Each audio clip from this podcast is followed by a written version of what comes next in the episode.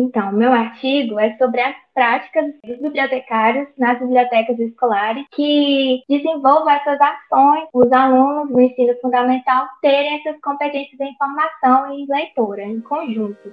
Olá, eu sou o Logan Nobre, eu falo de Curitiba e sou um dos editores de marketing científico da revista ITZ, Novas Práticas em Informação e Conhecimento. Começa agora mais um episódio do podcast Revista ITZ, uma ação do projeto de extensão Ciência Aberta e a Gestão da Informação Científica, um projeto da Universidade Federal do Paraná, a UFPR. No episódio de hoje está comigo Sara Diane Chaves Ribeiro, que é mestranda em Ciência da Informação pela Universidade Federal do Espírito Santo, a UFES. Ela é autora de um artigo sobre a competência leitora na biblioteca escolar, publicado na revista ETZ. E é sobre isso que nós vamos conversar agora. Sara, seja muito bem-vinda ao podcast Revista ETZ.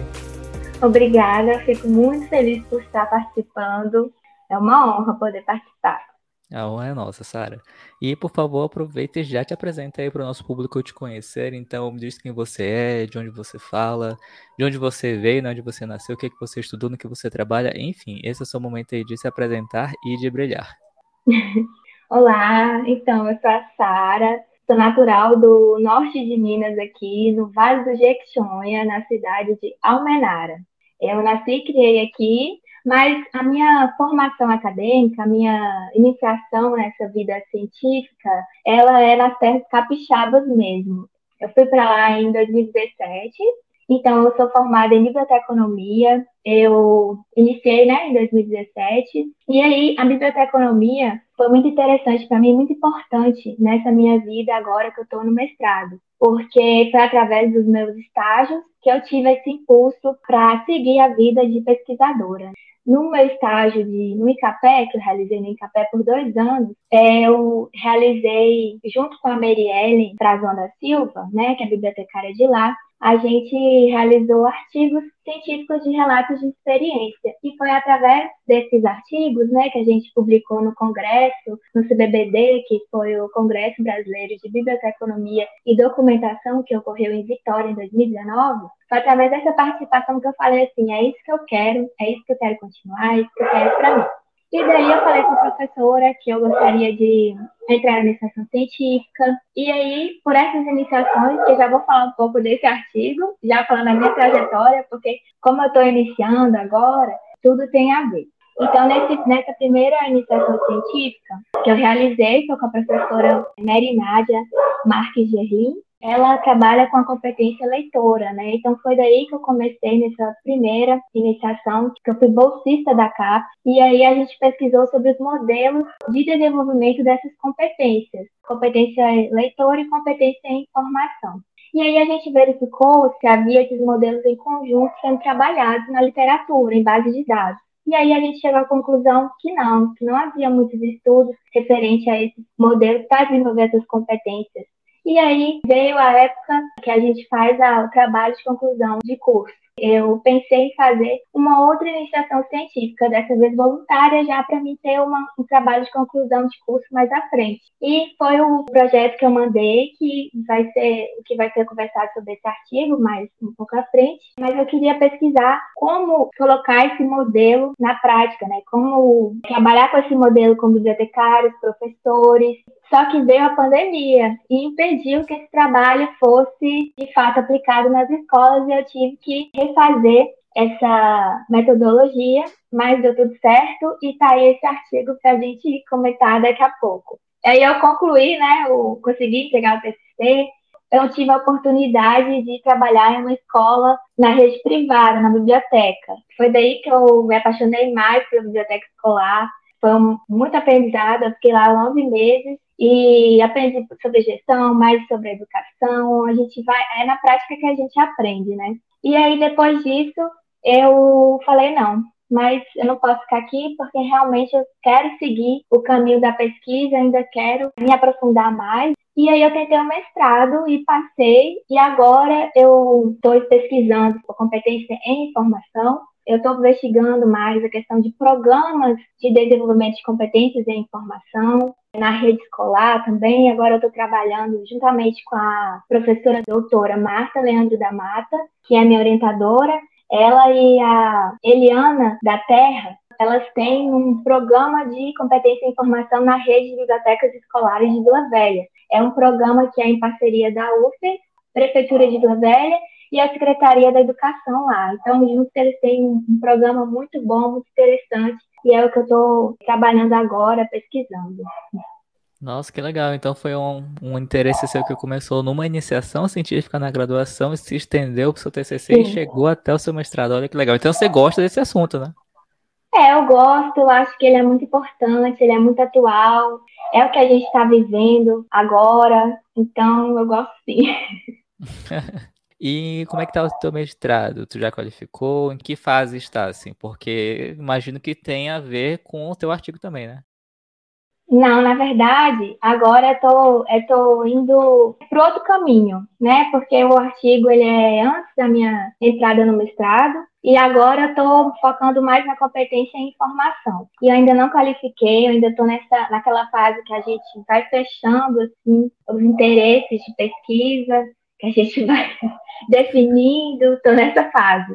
E ainda estou fazendo as aulas, mas eu ainda não me qualifiquei, ano que vem. Então vamos falar agora exatamente do seu artigo. O seu interesse em escrever esse artigo, ele veio de uma longa jornada sua, mas quando é que foi que você teve assim a decisão? Vou escrever um artigo sobre isso, né? Vou submeter para uma revista, vou oficializar essa coisa que eu já estou estudando há algum tempo. Como é que foi essa decisão? Foi quando eu realizei o, o relatório de iniciação científica, aí realizei o TCC, fechei, e foi mais um convite da professora mesmo, que me orientou nesse caminho, que foi a Merinádia Gelinha, ela é ótima. Ela falou, Sara, tá muito rico, vamos transformar em um artigo? Eu falei, vamos, na hora, vamos tentar. que é só assim, me convida, a gente coloca cara e tenta, e aí eu peguei, fui e transformei um artigo, recortei o que eu achava mais interessante para a temática e mandei. A outra iniciação científica também se transformou em um artigo, só que a autoria dela é em primeiro, em primeiro lugar.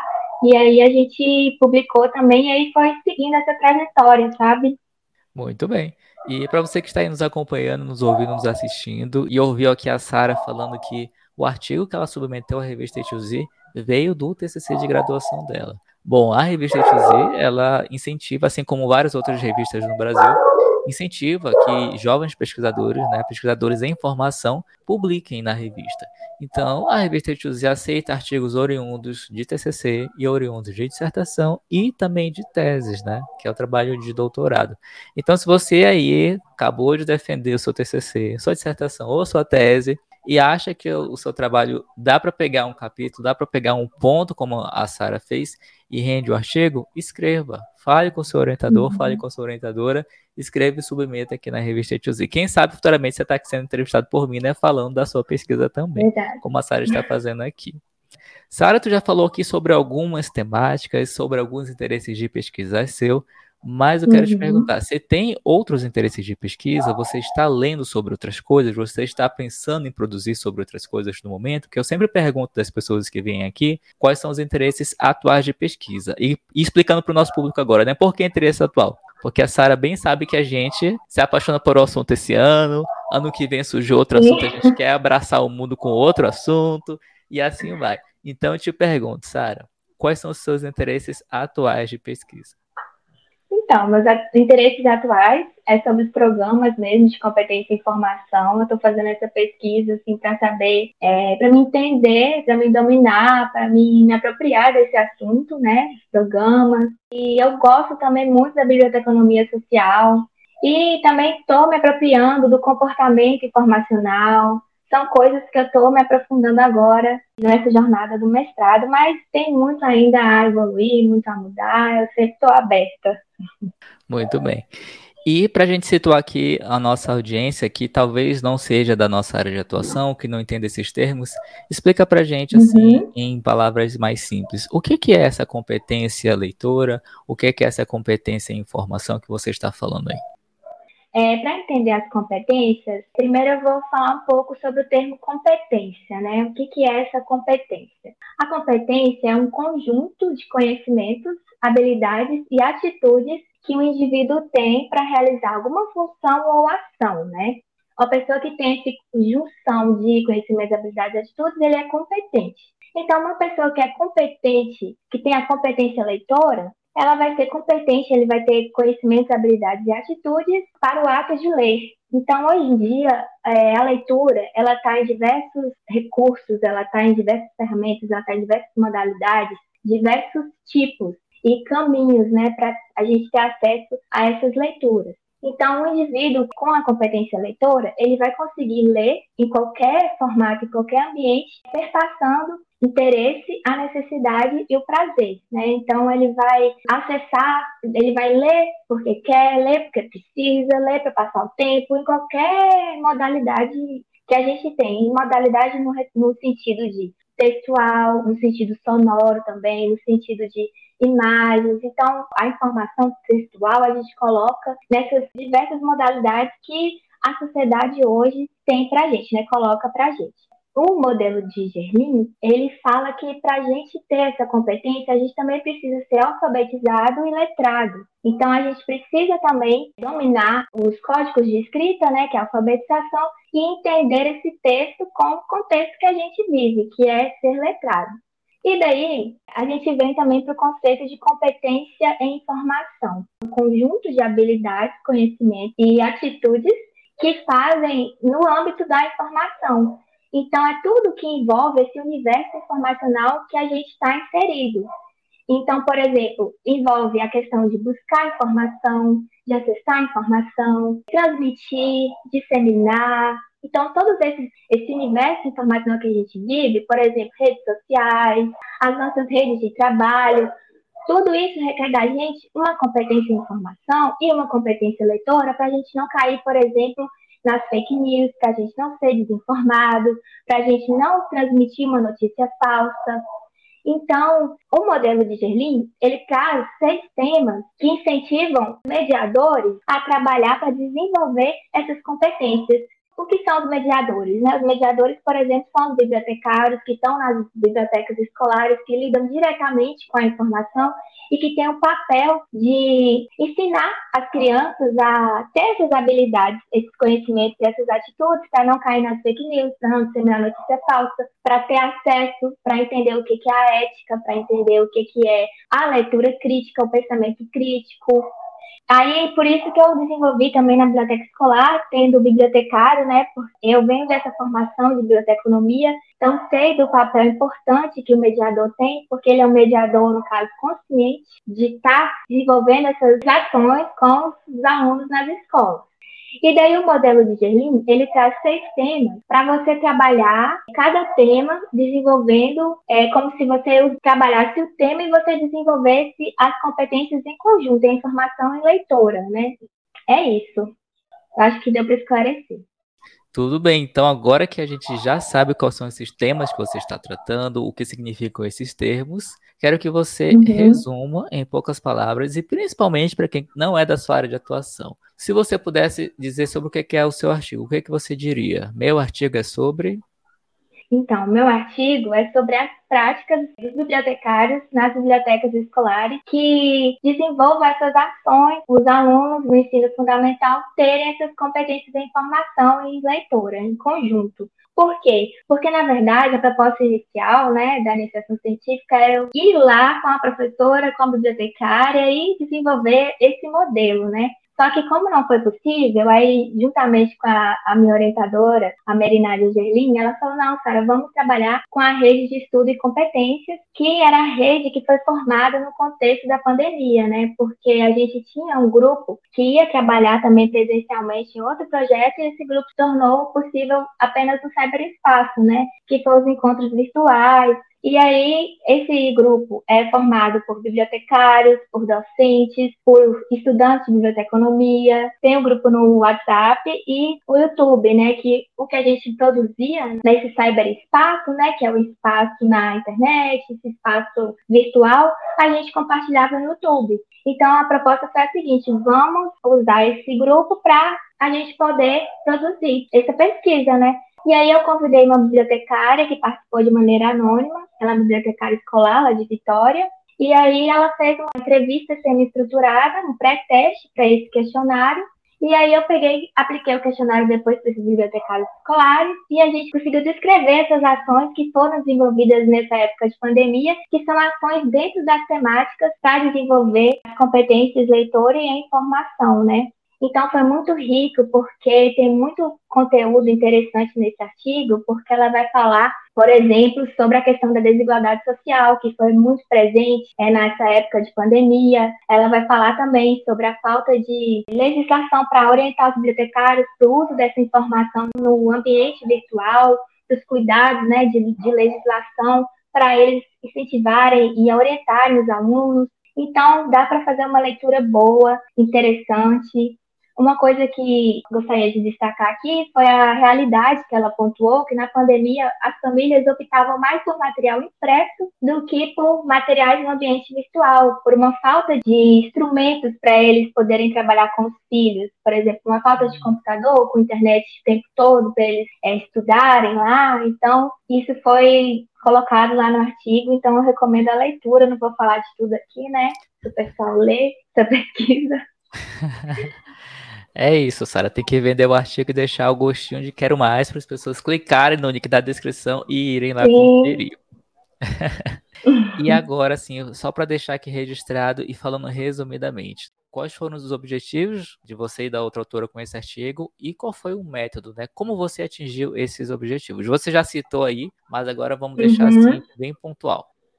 Então, o objetivo principal desse artigo foi descrever as ações realizadas pelos bibliotecários, né, para o desenvolvimento da competência leitora no ensino fundamental. E também descrever um pouco, falar um pouco do que é esse trabalho com a competência leitora e competência em informação juntos no contexto da biblioteca escolar. E para atingir esse objetivo, a gente fez uma pesquisa bibliográfica, né, para conhecer um pouco mais esse campo das competências em informação. E a gente também utilizou a ferramenta de entrevista semi-estruturada, né, com questionário, e um questionário também com o grupo de bibliotecários da REC, participantes aí.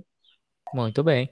E no final, quando você teve lá o seu resultado, você ficou satisfeita? Esse resultado era o que você esperava? Fala um pouquinho pra gente assim do final do seu artigo. Eu fiquei satisfeita, eu tive informações até que eu não esperava, teve uma riqueza por conta disso, sabe? Então acho que a pesquisa foi muito boa porque ela atingiu objetivos que nem eu estava esperando, assim, de trazer informações e retornos. E se esse estudo pudesse continuar, seja nas suas mãos ou nas mãos de outras pessoas, qual caminho você indicaria? Ah, eu indicaria para trabalhar com o modelo de competência em informação e leitora, né, da Gerlin, é um modelo muito rico, ele pode ser desenvolvido em qualquer espaço-tempo para incentivar o desenvolvimento dessas competências. Muito bem, então fica aí a dica da Sara, caso você tenha se interessado sobre esse assunto, né? E queira aí continuar e fazer a sua pesquisa também. E falando em pesquisa, Sara, eu quero saber quem que é a Sara fora do mundo das pesquisas, né? O que, que você faz no seu tempo hum. livre, quais são os seus hobbies, o que, que o Lattes e o LinkedIn não contam sobre você? Olha, eu gosto mesmo de curtir a natureza, curtir praia, quando eu tô pra me desligar. Gosto de ler também. Eu gosto de música, gosto de tudo. Gosto de coisas para me deixar em paz, me deixar tranquila, para me tirar um pouco da ansiedade que a gente tem quando entra nessa, nesse caminho da pesquisa. A ansiedade vive com a gente, mora do ladinho, assim. Então, para mim, quebrar isso, eu gosto da natureza, gosto de ficar num ambiente tranquilo, com música, e é isso. E já que você disse aí que gosta né, de ler, de ouvir música, você quer fazer alguma indicação cultural, talvez, nesse sentido aí pra gente? Sim, eu tenho três indicações para hoje. três. A primeira é o e-book da Merinágia Marques Gerlin, que é a professora que, que organizou esse modelo de competência é, leitora e informação em conjunto. Ele está disponível na edufes.ufes. Só você pesquisar, você vai achar. O nome do e-book é Competência Leitora e Competência em Informação, Saberes e Fazeres Necessários ao Acesso da Formação Hipertextual no Século XXI para você entender um pouco mais, mais aprofundado do que está no artigo, é só clicar nesse link. E o canal também da REC, que eu venho indicar aqui, que é a Rede de Estudo das Competências, está no YouTube, para quem quiser conhecer, tem coisa muito rica lá. E por fim, já um pouco mais pessoal, mas também na ciência da informação, é o documentário Dilema das Redes, que é muito bom, retrata muito a tecnologia, como ela está envolvida na nossa vida, como ela faz com que a gente fique em bolhas de informação e isso pode mexer com o nosso comportamento. Então, é muito rico esse documentário, vale a pena ver.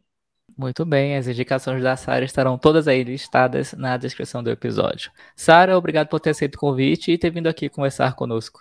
Eu que agradeço. Obrigada. Chegamos ao fim de mais um podcast Revista ETZ, uma ação do projeto de extensão Ciência Aberta e a Gestão da Informação Científica, um projeto da UFPR. Na descrição estão os contatos da entrevistada e o link para você conhecer mais sobre o artigo A competência leitura na biblioteca escolar: conhecimentos e habilidades para o desenvolvimento da leitura crítica na biblioteca escolar do ensino fundamental. Escrito pela Sara, que conversou conosco aqui agora, e também pela Miri Nádia Marques Gerlin.